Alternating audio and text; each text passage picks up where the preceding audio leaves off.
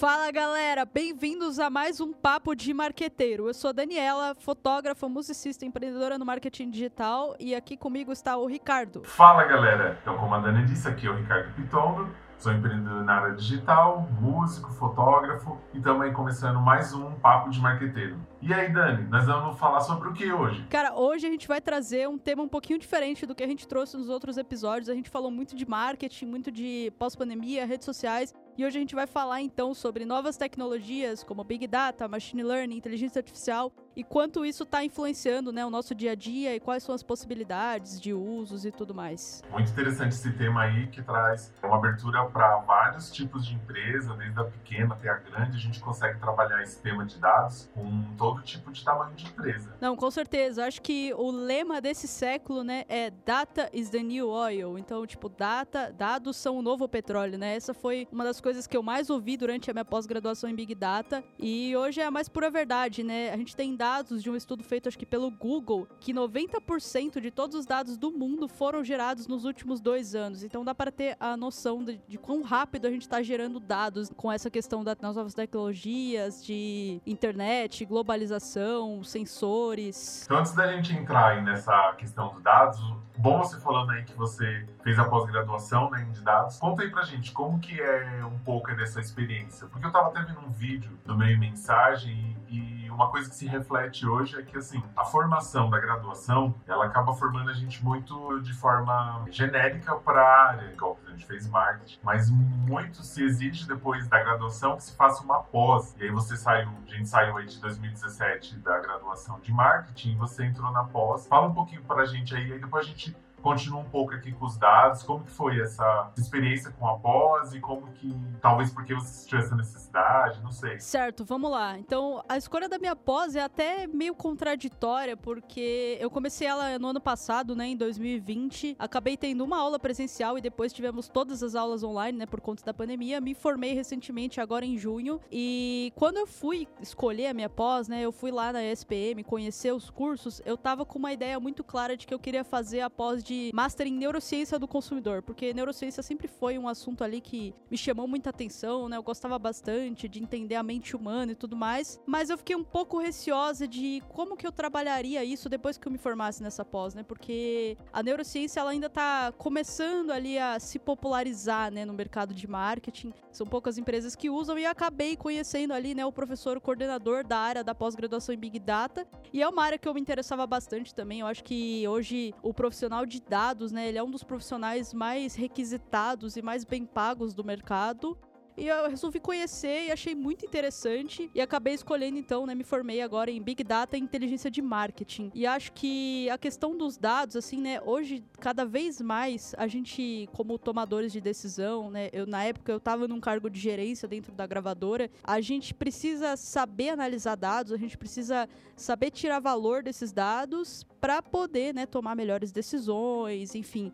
Então veio muito nessa questão mesmo. Muito interessante. Como é importante, né, na, na, tomada de decisão, você, além do conhecimento, da intuição, é importante porque são relações humanas, mas a questão do dado, até porque assim, se você pensar quando já para uma área mais da publicidade, da comunicação, né, criativo sempre tem um, um pouco de, de, assim, de distanciamento do pessoal que analisa os dados, porque fala que vai ficar muito duro, vai ficar sem aquela questão da subjetividade, mas o dado ele é muito mais para auxiliar, para trazer respostas é, com mais clareza do que talvez endurecer, né, a questão da subjetividade, da criatividade isso já pensando um pouquinho na comunicação. Não, com certeza. Eu acho que essa questão dos dados, assim, né, elas vêm se popularizando cada vez mais, principalmente agora o que a gente fala que a gente vive num mundo VUCA, né, que é um mundo volátil, incerto, complexo e ambíguo, e a gente passa muito daquela questão da tomada de decisão por feeling que era muito comum né, em todas as empresas até pouco tempo atrás, a gente está instaurando uma cultura data-driven, que a gente fala, né? Que é você pegar os dados, começar a extrair valor deles e gerar melhores decisões. E aí, trazendo um dado aqui, uma pesquisa que foi feita pela Domo, ao redor do mundo, trouxe um dado aí de algumas redes sociais, de alguns usos nossos da internet, e ela coloca que é, a cada minuto 188 milhões de e-mails são enviados e 18,1 milhões de mensagens de texto são enviadas ao redor do mundo. Para mais um dado aí e quase 4,5 milhões de busca no Google. Então, se você vê o volume de dados, nossa, é, tem gerado-se muitos dados ao redor do mundo. Sim, é, como eu falei, a gente tem aquele estudo, né, que fala que 90% dos dados foram gerados nos últimos dois anos e aí isso vem muito, principalmente, não só dessa questão de redes sociais, mas também da questão do uso do IoT, né? Que é a internet das coisas. Então você tem essa questão né, da, das máquinas, o IoT, os sensores ali gerando muitos dados. Então você precisa do que a gente chama de Big Data, para poder, de fato, ali lidar com esses dados, lidar com essa quantidade massiva e conseguir extrair algum, algum valor daquilo, né? Porque acho que não adianta você ter muitos dados se você não consegue fazer uma leitura clara desses dados e extrair algum valor sobre eles. Ah, sim. E você falando aí desse volume de dados de empresa, a gente estava até conversando um pouco antes aqui, antes do podcast, a gente falando do, do exemplo né, da, da IBM junto com a Maersk, que usou aí o sistema de blockchain para poder fazer a geração é, de dados e poder ter uma comunicação melhor, já que a Maersk é uma empresa que faz transporte, então se existia muita papelada. E aí muito processo ficava emperrado e acabava se perdendo muitos dados, acabava que o processo todo do transporte meio que atrasava, o que demorava muito tempo por conta de processos de dados muito demorados. Então, Dani, você falou Big Data. Esse tema é muito falado hoje em dia, é muito colocado por diversos profissionais, tanto da análise de dados quanto da parte da comunicação. E às vezes ele não é bem claro para a gente esse conceito. É, você é especialista na área, acabou de fazer uma pós-graduação. Traz aí para a gente um pouco de luz sobre esse tema, porque às vezes se fala muito de Big Data, mas você percebe que muitas vezes é, é um. Entrou tudo agora, assim, mexeu com dado, alguém fala, é Big Data. Então traz aí pra gente um pouco desse conceito, pra, pra gente poder ter esse conhecimento um pouquinho mais claro. Não, claro, vamos lá. Eu acho que tem alguns pontos, né? Eu acho que algumas pessoas, não todo mundo, não vou generalizar, confundem Business Intelligence com Big Data. Então, Big Data, é, ele é caracterizado pelo que a gente fala de cinco vezes. Então, que seria volume, valor, veracidade, velocidade e variedade. Ou seja, você lida com um volume muito grande de dados de diversas fontes, então tem a variedade, né? Vem dados estruturados e não estruturados, ou seja, dados de redes sociais, de sensores ou dados de planilhas, de tabelas e tudo mais, com uma variedade muito grande, uma velocidade muito alta, como você mesmo já falou, né? São mais de 118 milhões de e-mails enviados a cada minuto, ou seja, é um volume e uma velocidade muito grande. E aí você tem que gerar um valor para esses dados e eles têm que ser verídicos, né? Eles têm que corresponder à realidade. Então o Big Data ele é caracterizado por esses cinco Vs. A questão do Business Intelligence, ele vem um pouquinho antes do Big Data, né? Que é a questão ali que a gente tinha em muitas empresas, quando você começa a fazer aqueles dashboards simples, análises estatísticas, estatísticas descritivas, então você começa a fazer correlação entre variáveis, analisar dados passados e entender, né, o que estava acontecendo ali com a empresa e tudo mais.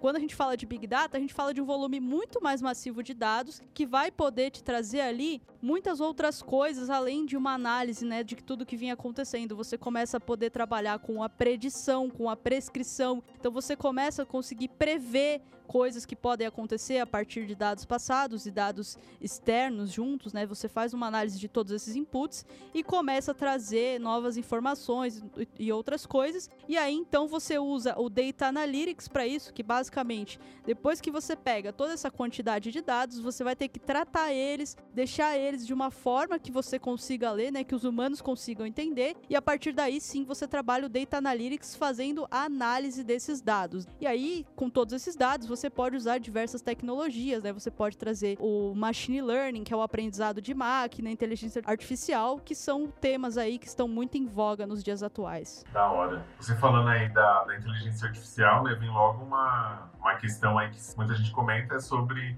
e aí, a máquina será que um dia substitui o homem ou não? Mas aí, antes da gente entrar nesse tema um pouquinho mais polêmico. complexo e polêmico, Vamos então trazer alguns exemplos que a gente estava até conversando antes da, da nossa gravação aqui do podcast, que é sobre a IBM e a Maersk, que usou aí a tecnologia de blockchain para poder tratar esses dados, já que ela fala que, é, como é um processo de transporte, né, a Maersk trabalha com transporte na Europa, ela falou que existia a, a, todo o processo era feito através de papel, então era papelada, e muitas pessoas que tomavam decisões e fazer com que isso ficava um pouco mais complexo e complicado. É, e aí essa tecnologia do tratamento de dados aliado ao blockchain veio trazendo aí mais facilidade e trazendo soluções. Fala um pouco o que você pensou a entender um pouquinho desse exemplo. Cara, eu acho que esse é um dos exemplos mais legais que a gente tem ali de, do uso da blockchain porque ele trabalha né, com a cadeia de suprimentos, com o supply chain. E o blockchain, para quem não sabe, é a tecnologia que está por trás do Bitcoin. Ela ficou muito popularizada com o Bitcoin, mas você pode usar a tecnologia do blockchain para outros processos, como é o caso da IBM utilizando ali com a Maersk. A grande sacada do blockchain é que ela é uma cadeia que ela não pode ser quebrada e ela não pode ser alterada. Uma vez que acontece um processo, você nunca vai poder deletar aquele processo. Ele vai gerando o que a gente fala que são pegadas, né, que são os hashes. Então, toda vez que alguma coisa é alterada, isso é mandado para toda a cadeia do blockchain, que valida aquela informação e aí dá prosseguimento ou não. Então, o que, que eles fizeram? Eles pegaram e eles usaram a blockchain para validar todos esses processos. Em vez de você precisar usar diversos sistemas legados, diversos softwares, você usa a blockchain para fazer essas validações de todo o processo da, da cadeia de suprimentos. Com isso, você ganha tempo e você tem um histórico assim muito verídico, né? Totalmente correto ali de tudo que aconteceu. Então, se você precisar voltar ali, né, entender, ah, de onde veio essa mercadoria, ou por quem que ela passou, qual que foi a aprovação, tudo isso fica registrado na blockchain. Então, você traz muito mais segurança ali pro processo. E eu vou ser sério pra você, Dani. Blockchain, eu sei que a gente tem que entender, tem que, mas eu ainda também acho é, muito difícil ainda de entender. Eu até conversei um, um tempo com um amigo meu que é a área de TI, ele tentou me explicar porque a mim o blockchain no começo, que um ano atrás, eu achava que era só para o Bitcoin, que era uma tecnologia que foi inventada só para o Bitcoin, que só o Bitcoin usava. Aí, no começo do ano, conversando com um amigo de TI, ele falou: não, isso daí você pode usar para diversas soluções de dados, não só para o Bitcoin.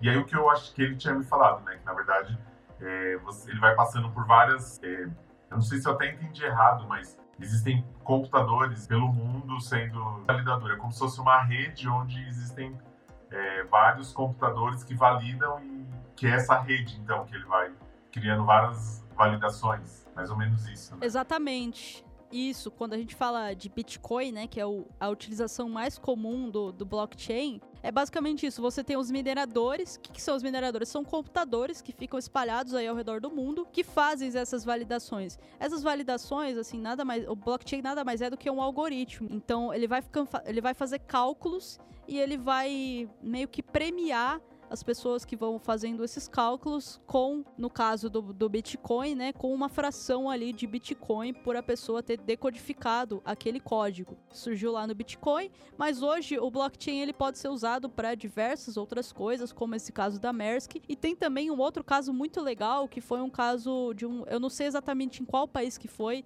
mas foi a IBM junto com a Walmart e eles usaram o blockchain para rastrear a origem dos alimentos. Então, o consumidor ele podia ler um QR Code, escanear o QR Code ali do alimento, colocar, né, qual que era a data de validade e a partir dessas duas informações, ele conseguia olhar no aplicativo todo o caminho que aquele alimento percorreu até chegar ali, né, na, na prateleira do supermercado. Então, as utilidades ali são infinitas e eu acho que é uma tendência ao longo dos anos, não sei quanto tempo, talvez daqui uma década, talvez menos, que a gente tenha isso mais popularizado no nosso dia a dia, né? Não seja necessariamente uma coisa de grandes players e de investimentos milionários, né? É, então, se você vê a sociedade como ela está né, se comportando, pensando mais em saúde, em alimentos saudáveis, né? Essa questão aí que tem muito do, dos alimentos com agrotóxicos, tal, até por conta da natureza, de ter que lidar. Então, as pessoas estão mais preocupadas hoje com exercício físico, saúde, alimentação saudável. Então, essa tecnologia está é, tá trazendo uma solução que também é uma, uma questão que a sociedade levanta, né? que a sociedade hoje vi, vivencia. Não, com certeza. Eu acho que é uma tendência né, a gente querer saber mais sobre as coisas. E o fato de a gente ter muitos dados e de a gente hoje conseguir lidar com eles, né? Porque eu acho que uma preocupação que existia antigamente era como que eu vou armazenar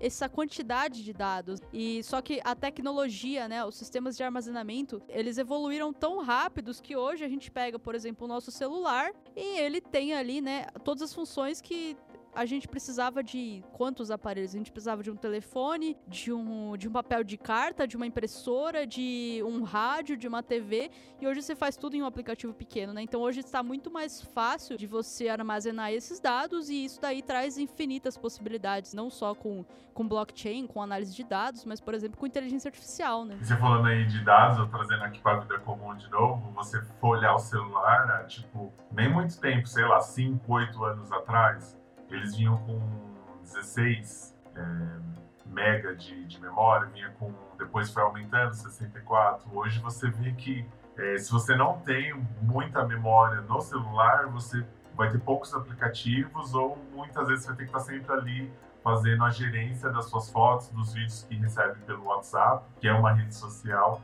Então você vê o quanto de volume de dados que são até do seu dia a dia são gerados e que você hoje o celular, que já praticamente ninguém vive mais sem, porque como você falou, hoje ele faz a função de diversos aparelhos que eram do nosso dia a dia que você tinha que ter aquele monte. Hoje o celular resolve na mão. Eu conheço adolescentes e já vi alguns influencers falando que muitas vezes todo o material que ele produz e que ele cria, ele não sai do celular. E eu já sou meio cringe, né? Vamos usar esse termo aí. Eu, muitas coisas, se eu não tiver em frente ao notebook ou ao computador, eu travo, porque na telinha ali na mão, no dedo, arrasta o celular editar vídeo, eu tô aprendendo. Já fiz alguns vídeos, editei algumas fotos. Agora, assim, se eu te falar dois meses.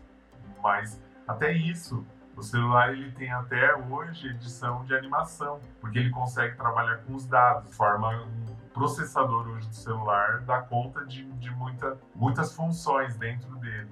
Então, voltando à questão dos dados, hoje os celulares que já não tem muita memória, já praticamente a pessoa fica travada por tanto de volume de dados e de atualizações que os aplicativos e de tudo que você precisa de usar no celular. Não, com certeza. Você falou de cringe, cara, não preciso nem falar, né? Eu tô com uma camiseta dos Simpsons aqui e eu ainda escrevo em papel, então eu sou cringe em pessoa. Somos dois. Mas voltando a essa questão, com certeza, né?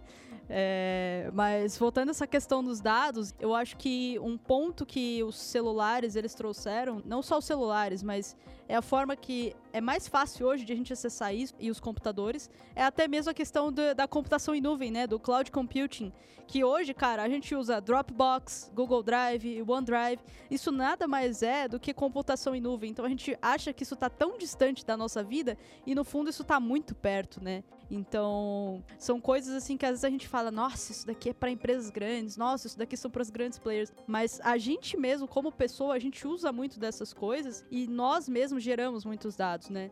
Tem um dado aqui que eu vou trazer que é do é de um estudo da IBM, que ele fala que na nossa vida a gente gera cerca de 1106 terabytes de dados. Pensa bem, um terabyte é mil gigas. Então, é 1.100 vezes mil é a quantidade de dados que a gente gera ao longo dessa vida. E a maior parte deles vem né, de dados exógenos, então de e-mails, mensagens, de aparelhos, né, smartwatches, essas coisas que a gente tem usado muito, né, geram muitos dados. E aí tem uma parte menor ali, né, que é gerada por exames, por fatores genéticos e tudo mais. Então, cara, se você for pensar o número de pessoas que tem no mundo, cada pessoa ao longo da vida gera cerca de 1.100 terabytes, é muita coisa. É muita coisa é muito dado, é muito. Por isso que também você vê que essas grandes empresas, IBM, a própria Apple, a Microsoft, elas estão sempre desenvolvendo inteligência artificial, porque humanamente seria impossível tratar esses dados.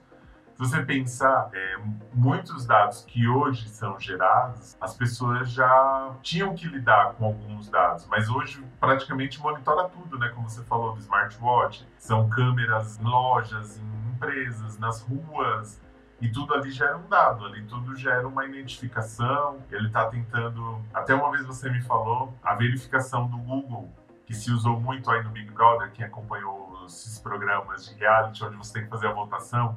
Ali você tem que fazer a seleção do semáforo, carro. Da... Ali o, a inteligência artificial já está aprendendo também com você, né? Você até comentou isso comigo, eu falei, mas como que ela vai aprender se são simples imagens? Mas se você pensar que o pixel da foto que está ali e até o seu comportamento do clique, do como você usou, é, o tempo que você demorou, tudo ali é dado, tudo ali é informação que a inteligência artificial pode usar de alguma forma por um comportamento humano ou não. Exatamente. É a gente às vezes não pensa, né? Eu até mesmo antes de entrar na pós, eu nunca tinha pensado, até um professor me questionar sobre isso. Mas quando a gente tá ali preenchendo os captchas, né? A gente tá falando o que é faixa de pedestre, o que é semáforo, o que são carros, os que, o que são hidrantes. A gente nada mais está fazendo do que validando modelos ali que foram programados, né? Então as pessoas elas programam ali, né, modelos de aprendizagem de máquina, ou seja, de machine learning, de inteligência artificial. E aí a gente é o teste, né? A gente está fazendo os testes ali, falando, ó, oh, isso aqui é realmente um semáforo. E você começa a validar aquilo e aquela a inteligência ela vai aprendendo muito mais. E para que isso, é, isso é usado? Para carros autônomos, por exemplo. Hoje, nos Estados Unidos, você já tem caminhões que, que andam sozinhos, sem condutores. E tudo isso é possível por conta desse aprendizado de máquina, de inteligência artificial e tudo mais. Eu acho que um tema que está muito em voga é a questão, né? Como a gente tem muitos dados, cara. Por exemplo, eu tenho um smartwatch. Ele sabe qual que é o meu batimento cardíaco, ele sabe quantos passos eu dei, ele sabe por onde eu, onde eu andei. E aí se vê, vem muito essa questão da LGPD, né? E da GDPR lá fora. Acho que a gente ainda não tá sabendo lidar ainda com esse volume muito grande de dados, né? E para isso a gente tá precisando regulamentar para entender, né, de fato, como a gente vai usar os dados e manter a privacidade das pessoas. Então, para você que não entendeu o que é LGPD, Lei Geral de Proteção de Dados, ela é uma lei brasileira que está para entrar em vigor que tem a ver com a privacidade dos seus dados na internet. Porque se você pensar o tanto de dados que é gerado e que dados é novo petróleo, como a Dani disse lá no começo do episódio, então isso tem muito valor para as empresas e muito valor para a gente, que também precisa de ter a nossa privacidade como cidadão. Imagine que tudo for livre para uma empresa. Por exemplo, seu celular, você desbloqueou a câmera ali para o aplicativo utilizar. Se não tiver o limite, ele vai poder acionar a sua câmera quando ele quiser, ou um dado pessoal seu ali de documentação.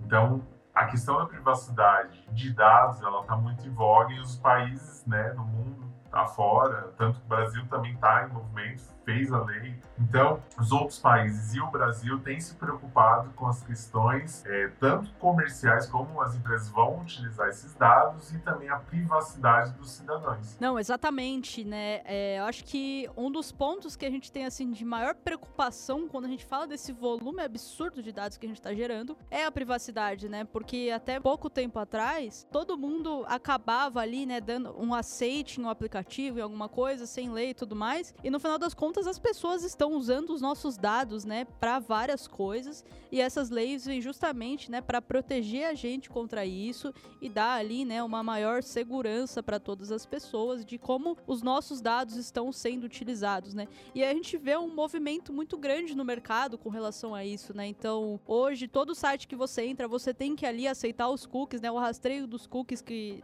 da sua navegação. Hoje você tem o próprio Facebook fez uma atualização recentemente por conta do, do iOS 14, né, que já tem essa questão de você precisar dar um opt-in para você ser rastreado, né? Ou seja, quando você atualiza para aquele para aquela versão do software, você tem que dar um aceito ou não que esse aplicativo rastreie os meus dados, então a responsabilidade ela acaba vindo para você. Então tem várias coisas ali acontecendo e acho que isso vai ficar ainda mais evidente, né? Tem ficado e só tende a aumentar essa preocupação com os dados que a gente tem hoje. Falando em dados aí smartphone, eu vou trazer dois dados, já que basicamente muita gente usa mais o smartphone para redes sociais, é sobre o Instagram. O estudo do Domo de 2019 fala que 277.777 stories são enviados por minuto na rede social pelo mundo e 55.140 posts de fotos são enviadas em um minuto. Então a gente pode pensar. Ou seja, é muito dado. É muito dado. A gente pode pensar em, em, em, duas vertentes aí desse, desse comportamento. Uma é de privacidade, as pessoas estão cada vez mais se expondo, colocando é, muitas vezes a sua privacidade, né, o seu ao redor ali, sua família, sua privacidade, mas ao mesmo tempo, para os machine learning, para a inteligência artificial, é uma puta oportunidade para você aprender do comportamento humano, né? Então a gente tem essa, essas duas vertentes aí em relação aos dados que são gerados, por exemplo, se a gente só pensar essa rede social, o Instagram. Não, exatamente, né? E é daí que vem esse, esse novo bordão, né, de que dados são o novo petróleo. Cara, imagina você com o poder de todos esses dados do mundo, de, de tantas pessoas ali, né, na sua mão. O quanto você pode fazer com isso? E aí vale lembrar que isso pode ser usado tanto para o bem quanto para o mal, né? E é por isso que a gente precisa, né, de todas essas leis e tudo mais para regulamentar a forma como a gente vai utilizar esses dados, né? Mas então voltando ali, né, a questão das novas tecnologias e o quanto a gente tem isso no nosso dia a dia, né? Um caso que eu achei muito legal foi um caso feito aqui no Brasil dessa vez, que foi uma parceria da IBM com a Pinacoteca, onde eles usaram o Watson, que é a inteligência artificial, né, da IBM, para ensinar as pessoas sobre aquelas obras que estavam expostas. Então eles pegaram o Watson, eles alimentaram o Watson com muitos dados sobre a época daquelas artes, né, de quando elas foram geradas, sobre os os artistas que a fizeram e tudo mais, e levaram pessoas que talvez não tinham o hábito de ir para museus, exposições, para interagir com aquelas artes, né? Então a pessoa ia lá, ela tinha um aplicativo de smartphone, um fone ali onde ela ouvia, né? E ela pegava e perguntava pro aplicativo: "Ah, como que essa como que essa arte foi feita. Ah, você gosta de jogar futebol? Falava direto com o quadro, né? E o Watson respondia ali, trazendo dentro do contexto. Eu acho que isso é muito legal e traz uma experiência imersiva, assim, sensacional, né, para as nossas vidas. Dentro, dentro dessa experiência imersiva, a gente pode aí levar e pensar do quanto a gente se relaciona com os bots através dos atendimentos da empresa. Né? Então, é, o, o, quanto é, é, essa inteligência artificial, por meio do bot no atendimento, ele tem entrado na vida do dia a dia. E aí você fala até uh, na experiência ali da Watson, da, da Pinacoteca, que trouxe todo o conhecimento do autor, da obra, é, você consegue ver também uma certa diferença na, nos atendimentos, né? Que antigamente ficava muito nítido aquele atendimento robótico. Hoje você já consegue ver uma interação da do atendimento bot mais humanizado, com mais inflexões, com mais. É, ele consegue interagir melhor. Não, com certeza. Eu acho que assim, a gente aprendeu a lidar com a inteligência, né? E hoje, cara, a gente usa isso no nosso dia a dia sem nem perceber. A gente chega e fala, ok, Google, marque uma, uma um, um compromisso para mim. A gente chega em casa e fala, ei, Alexia, toca essa música para mim. Então a gente tá lidando muito com a inteligência, né? A gente aprendeu e a inteligência artificial ela se desenvolveu muito, né?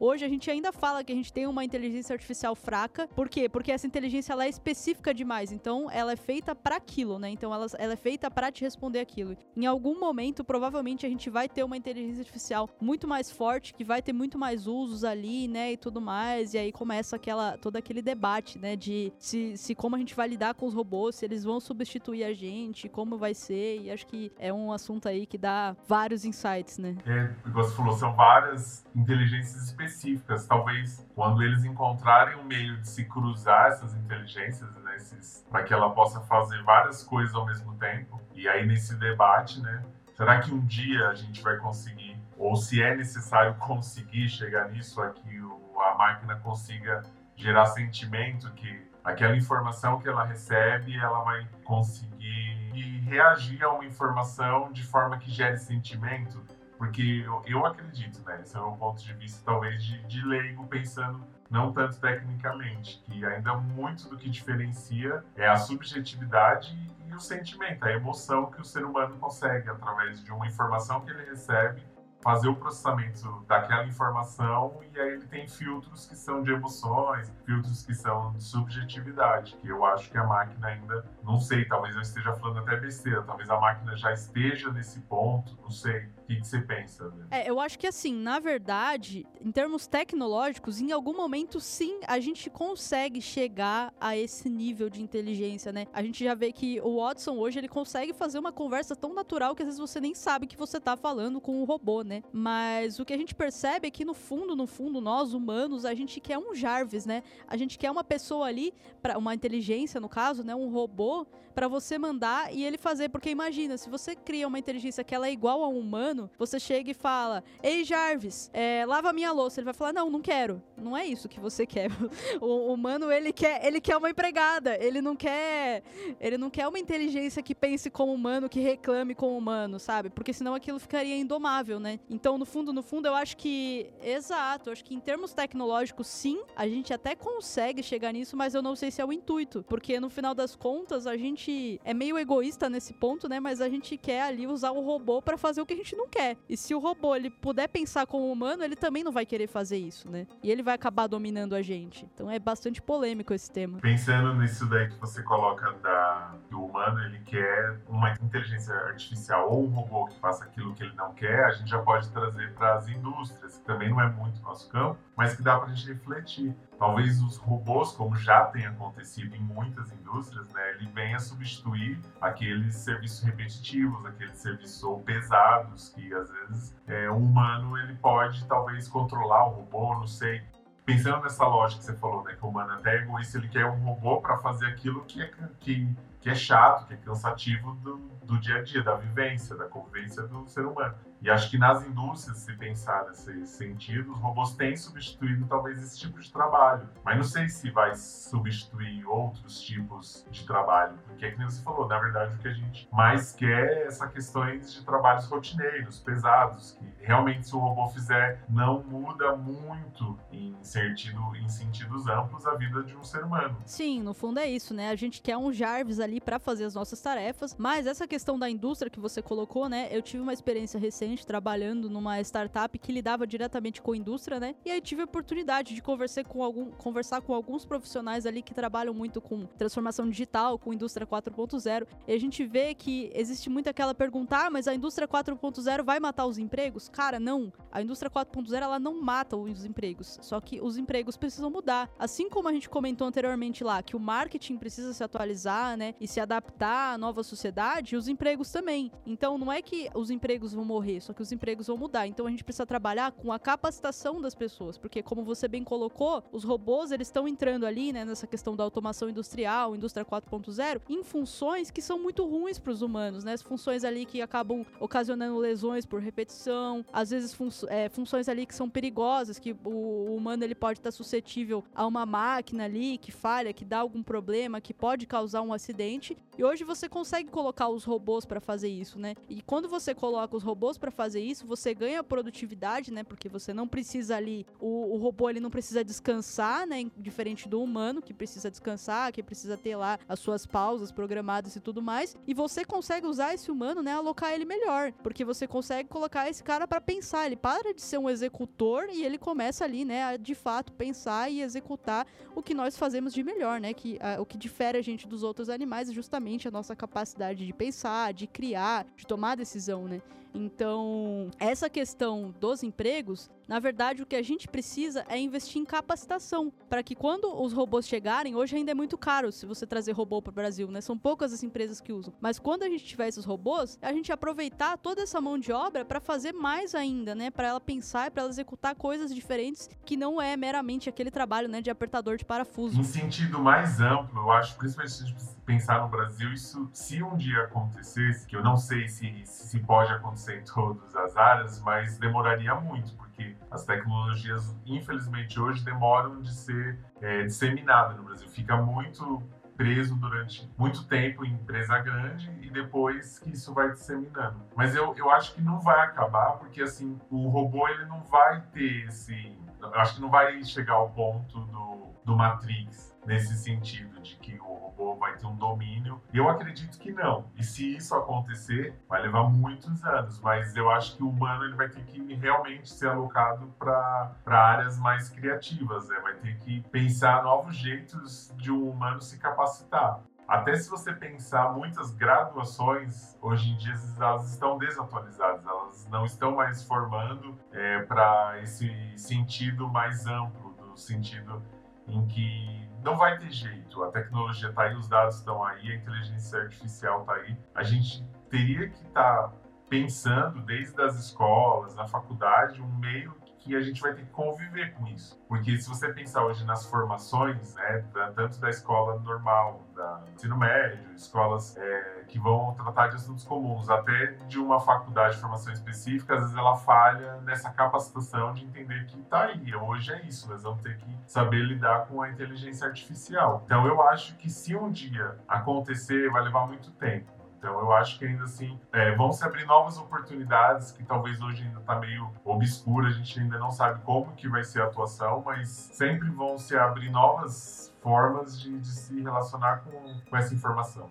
Então, e aí, o que você acha? As máquinas vão substituir o ser humano? Se você está assistindo aqui no, YouTube, comenta logo abaixo aqui e aproveita, já vai comentar, se inscreva no canal, ativa o sininho para você receber todas as atualizações que a gente for fazendo nesse canal. E Dani, a gente vai falar das nossas redes sociais. Além de se inscrever e ativar o sininho, não esquece de deixar o seu like e também procura a gente lá nas redes sociais e comenta aí o que você tá achando dos nossos podcasts. Você me encontra no Instagram como dani.tm e você, Rick, como a gente encontra nas redes sociais? Você vai me encontrar como arroba MKT. Então é Ricardo Piton do Marketing. Então acho que a gente vai ficando por aqui hoje. A gente trouxe aí um pouquinho das novas tecnologias, dados, inteligência artificial, machine learning, como isso tudo, né, tá influenciando o nosso dia a dia. A gente pretende trazer aí também, num próximo episódio, alguma coisa mais palpável de como você, pequeno empreendedor, se você for pequeno empreendedor no caso, né, pode pegar e entender como que você consegue